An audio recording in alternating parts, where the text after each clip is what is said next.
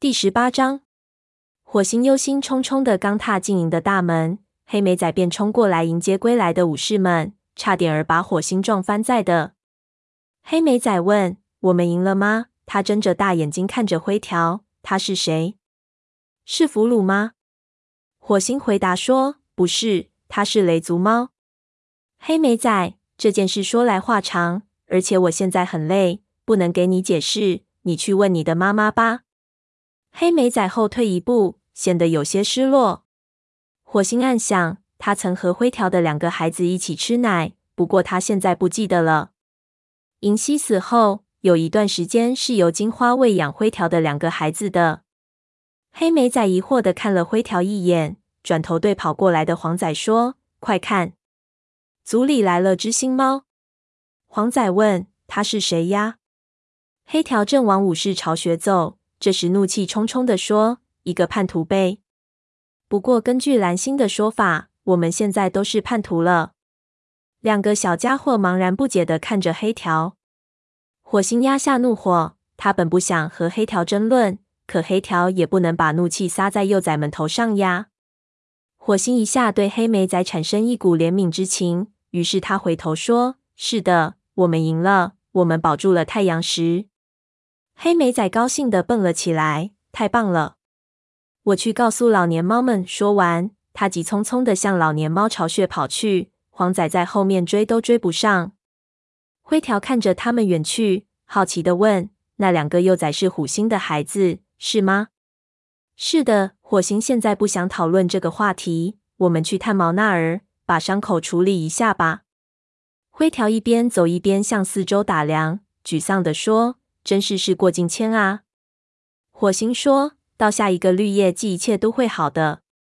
你等着瞧好了。”他希望帮助灰条振作起来，但愿灰条指的只是大火带来的损坏，而不是物是人非的感触。所有的一切都会比以前长得更加茂盛。灰条没有吱声，他看起来并不像火星原先想象的那么快乐，似乎在怀疑雷族能否接受自己。火星看出灰条眼里隐藏的痛苦，猜到他开始思念孩子们了。灰条可是连句再见都没来得及和他们讲啊！战斗回来的武士们都聚集在巫医巢穴前面的空地上。火星和灰条走近时，正在为云沼处理伤口的炭毛抬起头说：“回来啦，火星！天哪，你的样子看上去就好像刚和雷鬼路上的怪物们打了场大仗一样。”火星咕哝说：“那也差不多吧。”他坐下来等候炭毛来检查伤口，这才发觉自己伤得非常重，被暴星咬伤的那条腿还在不住地流血。他扭过脖子去舔伤口。“你到底是怎么想的？又把他带回来了？”陈毛瞪着灰条对火星说：“我们这里不欢迎他。”火星生气地说：“你说的我们指谁？我认为他属于这里。”而且沙风也这么认为。还有，他看见橙毛转过身不听他说话，便不说下去了。灰条歉意的瞅了火星一眼，说：“他们不会接受我的。我离开了族群，而现在……”火星鼓励他说：“给他们一些时间，情况会好起来的。”其实他私底下也希望自己说的话能实现。要不是蓝星对此事抱着漠不关心的态度。族里的一些猫必定会阻拦灰条回来。还有一件事更增添了火星的忧虑，那就是雷族如何才能从星族遇事的大毁灭中幸存下来呢？火星想知道灰条是否从河族的巫医那里听过森林里那个可怕的威胁，还有关于所谓结火的事情。所幸灰条回来了，有最好的朋友在身边，火星觉得无论发生什么都不再可怕了。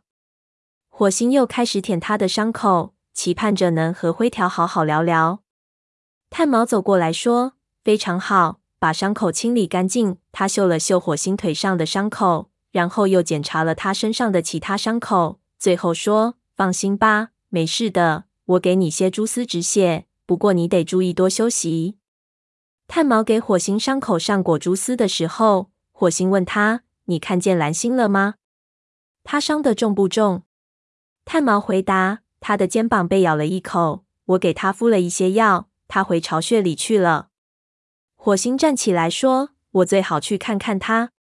好的，不过如果他睡着了，就别吵醒他。无论族里有多大的事情，都先往后放放。他又对灰条说：“让火星去忙他的，我来给你检查一下。”说着，他舔了一下灰条的耳朵。真高兴看到你回来，至少还有些猫欢迎灰条。火星一边想着，一边往外走。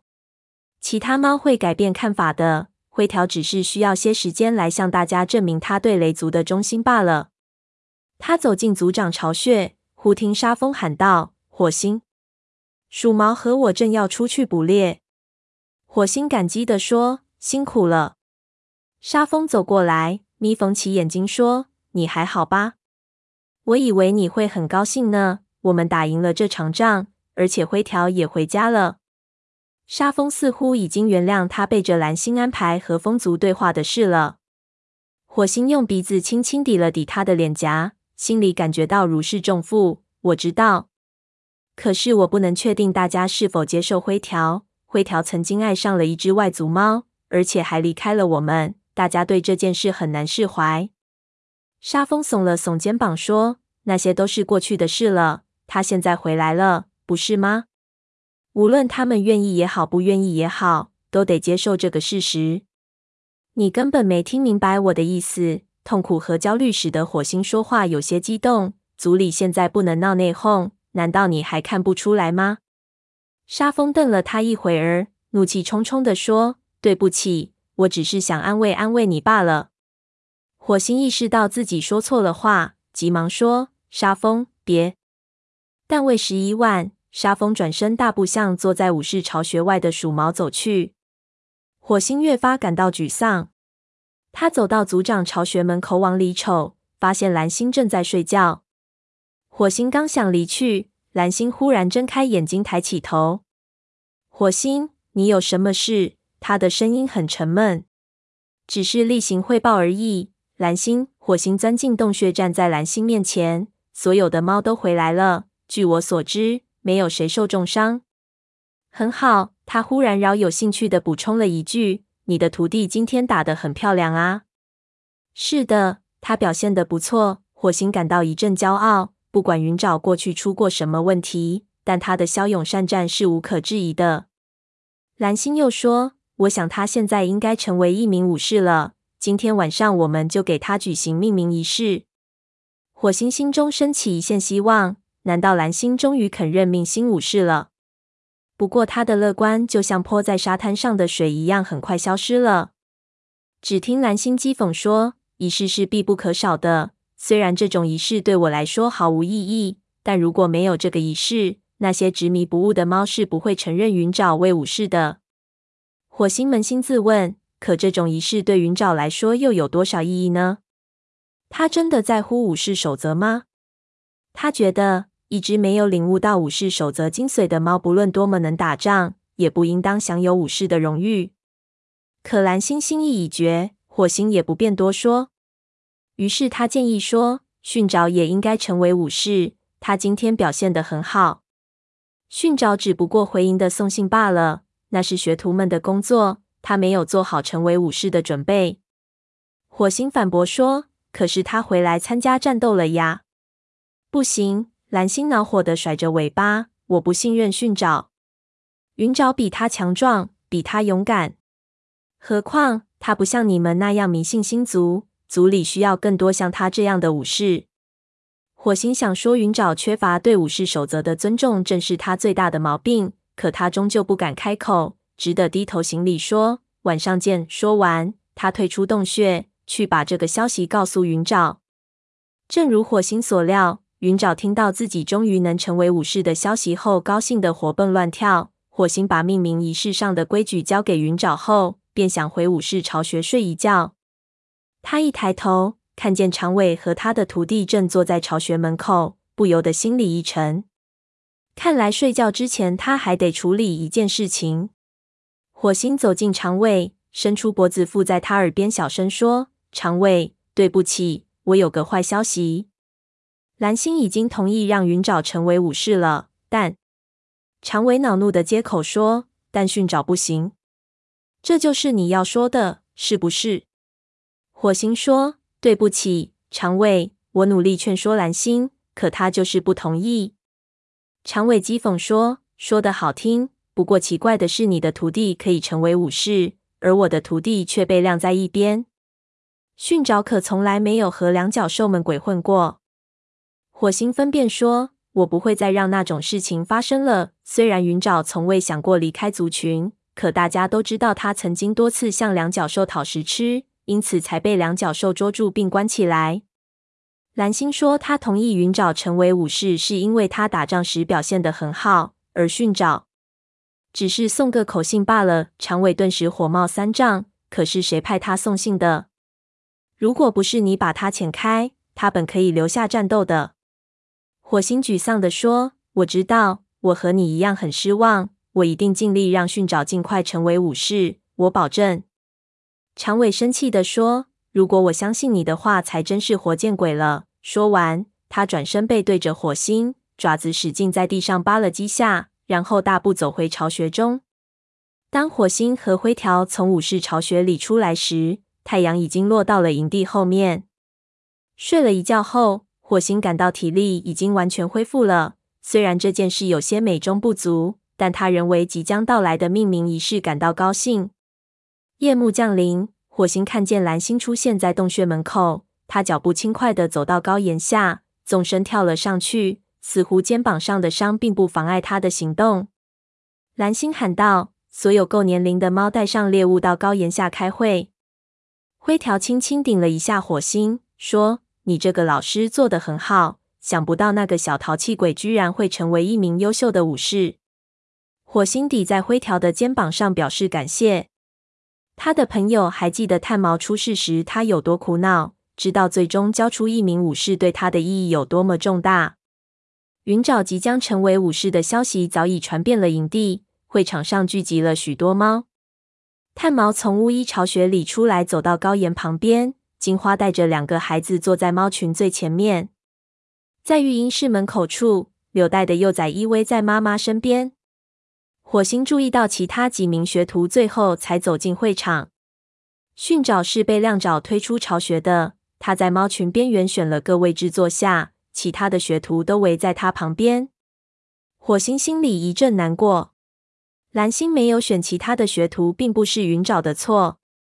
看来在这个仪式上，云爪恐怕难以得到朋友们的祝愿了。不过云爪似乎并不在意。他昂首阔步地从老年猫巢穴里出来，大摇大摆地走到火星身边，眼睛里闪着喜悦的光彩。火星附在他耳边低声说：“我真为你感到骄傲，云爪。明天你可以带领一支捕猎队去两脚兽地盘里，把这个好消息告诉你的母亲。”云爪高兴地看了他一眼。这时蓝星说：“云沼，今天早上在太阳石的战斗中，你表现得非常英勇。”我决定晋封你为雷族武士。云沼转头望着太阳石，凝神倾听族长说那些例行惯例的话。我，雷族族长蓝星，请诸位武士祖先们从天上俯视这名学徒。他经过刻苦训练，终于掌握了你们神圣法典的要旨。在此，我请求诸位祖先赐予他武士的荣耀。蓝星的声音有些刺耳。火星觉得这种仪式对他已经没有任何意义。他分明是在走过场罢了。看着这两个不把武士祖先放在眼里的一老一少，火星忐忑不安，不知道星族是否愿意接纳云沼。蓝星继续说：“云沼，你能够保证不折不扣的遵行武士守则，努力保卫族群，即使付出生命也在所不惜吗？”云沼热情地说：“我保证。”火星暗想：他明白这句话是什么意义吗？他敢肯定云沼会尽全力保卫族群，因为族群里有许多他的朋友。但他知道云沼这么做绝不是出于对武士守则的忠诚。蓝星一字一句地说：“那么，凭借着星族的力量，我赐予你武士的名号。云沼，从现在起，你的名字叫云尾。你无畏的勇气和独立的品格为星族带来了荣耀。欢迎你成为雷族的武士。”说完，他从高岩上跳下来。走到云尾面前，低头吻了一下他的脑门儿。云尾恭敬地舔了舔蓝星的肩膀，然后回身站在火星旁边。这个时候，大家本该一拥而上，高声欢呼着云尾的名字。可是现场却一片安静。火星不自在地看了看周围，看样子蓝星举行这个仪式根本不能令大家信服。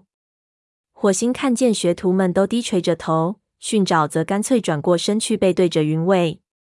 云尾这才显出一点儿失落的神情。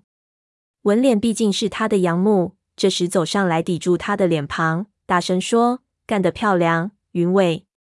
我真为你感到自豪。”这仿佛是一个信号。炭毛和灰条也走上来，接下来其他的猫终于过来围住云尾，呼喊他的名字，向他表示祝贺。尴尬的气氛终于被冲破了。火星长长舒了口气。